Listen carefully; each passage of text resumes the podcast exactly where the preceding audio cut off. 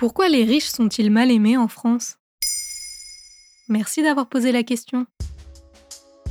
Pour la journaliste Sophie Peder, chef du bureau parisien de Vie économiste, les Français ont un vrai problème avec l'argent. Vous n'aimez pas les riches en France, c'est une spécificité française. Ce niveau de haine est très étonnant pour un anglo-saxon. En effet, Bill Gates ou encore Steve Jobs sont vus comme des héros, des vrais visages de l'American Dream. Ce n'est pas la même histoire avec Bernard Arnault, PDG du groupe LVMH, ou encore Patrick Pouyanné, PDG de Total en France. En effet, selon une étude Odoxa, plus de 8 Français sur 10 considèrent que les riches ne sont pas bien perçus. Et toujours selon cette étude, la majorité des Français considèrent qu'une personne est riche dès lors qu'elle gagne plus de 6 000 euros par mois ou qu'elle possède un patrimoine immobilier de plus de 500 000 euros, soit le prix d'un 45 mètres carrés sur Paris.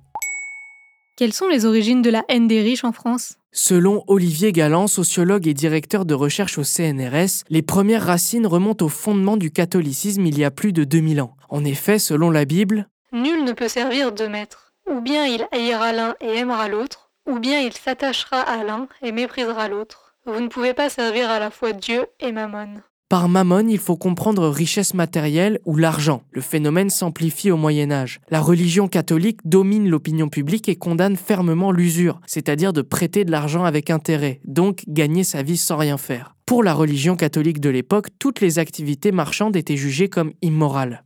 Mais pourquoi ces idées perdurent encore aujourd'hui?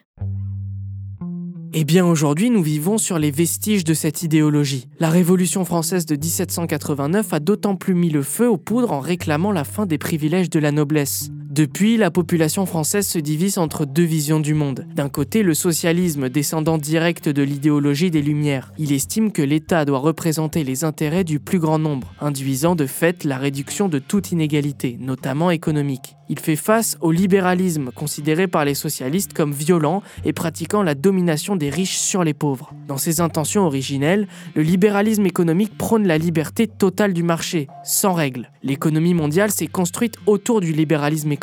Par exemple, sur la seule année 2021, 160 millions de personnes ont basculé sous le seuil de pauvreté dans le monde selon l'ONG Oxfam, tandis que la fortune des 10 hommes les plus riches a doublé. Et c'est là que le conflit se crée entre les racines révolutionnaires anti-nobles, aujourd'hui anti-bourgeois, et la libéralisation du pays. En effet, une étude américaine montre que seulement 36% de la population française trouve que l'économie de marché est un bon système économique. Mais est-ce que c'est grave qu'il y ait des ultra-riches? Lors d'un meeting de la NUPES à Paris en janvier 2023, la députée Europe Écologie Les Verts Marine Tondelier clame sa volonté de voir une France sans milliardaires. Pour Fabrice Dalmeda, auteur de Histoire mondiale des riches, dans un article du Figaro, c'est un non-sens. On pourrait presque en faire une loi de l'histoire. Quand les très riches et les riches partent, il est certain que le pays vivra moins bien et que les classes les plus modestes en paieront le prix. Cependant, certains économistes alertent sur les dangers des plus riches sur notre société. C'est le cas de Gabriel Zuckman qui déclare sur France Info Le taux d'imposition des ultra-riches en France s'élève à 2%. Notre pays est devenu un paradis fiscal pour eux. En proportion, les salariés en France paient 25 fois plus d'impôts. Voilà pourquoi les riches sont mal aimés en France. Maintenant, vous savez, un épisode écrit et réalisé par Samuel Limbroso. Ce podcast est disponible sur toutes les plateformes audio. N'hésitez pas à répondre au sondage du jour sur Spotify. Et si cet épisode vous a plu, vous pouvez également laisser des commentaires ou des étoiles sur vos applis de podcast préférés.